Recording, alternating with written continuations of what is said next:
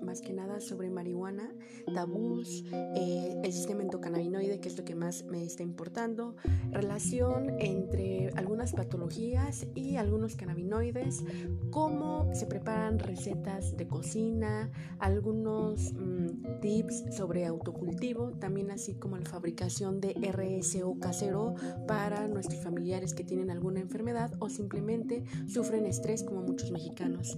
Eh, también estaremos hablando con muchas personas especialistas en el tema, también anécdotas míos, como no, porque ya, ya, pues yo estoy ahora sí siendo activista canábica gracias a que esta planta me ayudó mucho en mi salud y quiero que todos podamos conocer la magia y todo eso que nos brinda esta flor, planta o como le quieran llamar, que es para mí ahora sí que la hermana del humano, ya que ha existido a lo largo de toda la existencia humana y ha estado surgiendo y se han estado, mm, más que nada se ha estado mm, transformando con nosotros en el paso de la historia para darnos una mejor sinergia de sus cannabinoides y poder estar felices como tal.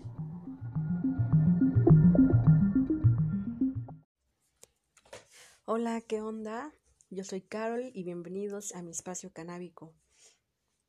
Este día eh, estoy contenta ya que tenía planeado hacer esto desde hace tiempo, pero por cuestiones de trabajo o a veces por la mera inseguridad, sinceramente, no me, no me animaba, pero ahora creo que es el día indicado y la vibra positiva me rodea para poder platicarles cómo inicié en esto.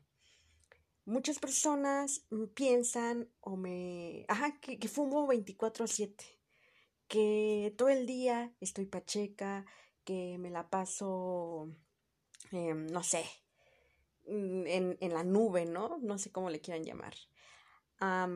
y no fue así. De hecho, hace un tiempo yo era anti-cannabis. Y era, o sea, no, no voy a decir que era eh, alcohólica, pero me podría considerar, no sé, mm, eh, eh, no puede ser alcohólica, pero consumía con mis amigos, puede ser como un alcoholismo social, aunque no quise decir la palabra, lo dije, ¿no? Alcoholismo social. Em, después de ello, mm, veía que mi hermano consumía, mis amigos, en realidad era mucha gente la de mi alrededor, pero la, no, me, no me interesaba eh, eh, en esa época eh, consumirla, ya que el olor nunca fue algo agradable para mí. De hecho, ahora que llevo un tiempo consumiéndolo, me cuesta trabajo ahora sí que aceptar esa parte, ¿no? Pero pues como tal es algo que me, que me, que me, que me cuida, perdón, y, y me mejora mi cuerpo, entonces lo he sobrellevado de alguna manera creo que positiva. la primera vez que la consumí, la verdad no me gustó, porque realmente no voy a decir que no me gustó, sino que no sentí nada, ya que no le había dado bien el golpe. Y eso fue como de chavita. Después estuve en algunos mm, fiestas, amigos, shalala, y pues sí me daba, lo único que notaba era como el hambre y todo eso.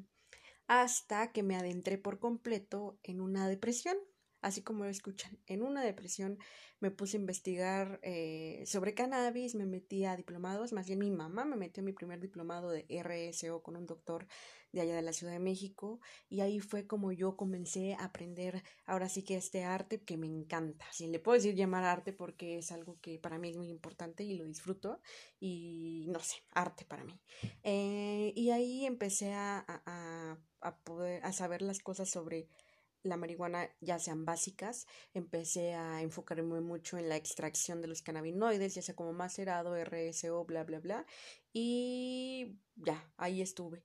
Eh, me eh, pensé en hacer un colectivo, hice mi colectivo, empecé a reclutar a chavos que les interesa en esa época eh, les interesaría más informar con un equipo con Carol y me encontré primero a, Aldo, que es mi mano derecha, lo puedo considerar que es el, miembro más em, viejo, por así decirlo, del colectivo, luego me fui a encontrar a mi amigo Rodrigo y así consecutivamente eh, ahorita está Macandali Martín con nosotros y Poncho que nos va a ayudar también en, en un en, en algunas cosas también que nos ayuda, perdón. Y también se acaba de integrar Ángel, que es un chef muy bueno que ha ganado varios premios y nos va a ayudar con algunas cenas que queremos hacer. Luego eso hablaré porque ya me estoy como moviendo de, de, de tema. Entonces, una época, eh, les voy a contar como por encimita lo que pasó con mi columna. Eh, me fracturé el disco, tenía una hernia de disco, no aguantaba. El punto es que me fracturé el disco y me dieron tantos medicamentos que me dio una sobredosis de morfina. Para mí fue muy traumante eso, ya que eran químicos y ya saben, ¿no? Yo quería estar muy alejada de ello. Y el médico me dejó un mes de hacer así, en un mes más bien me hicieron muchos estudios, no sabían qué tenía, hasta que se dieron cuenta que me había fracturado el disco y pues mi cirugía tenía que ser programada lo, o sea, lo más rápido posible, ya que mi vida corría riesgo, no puede ser mi vida, pero sí mi movilidad, ¿no? Que es gran parte de la vida.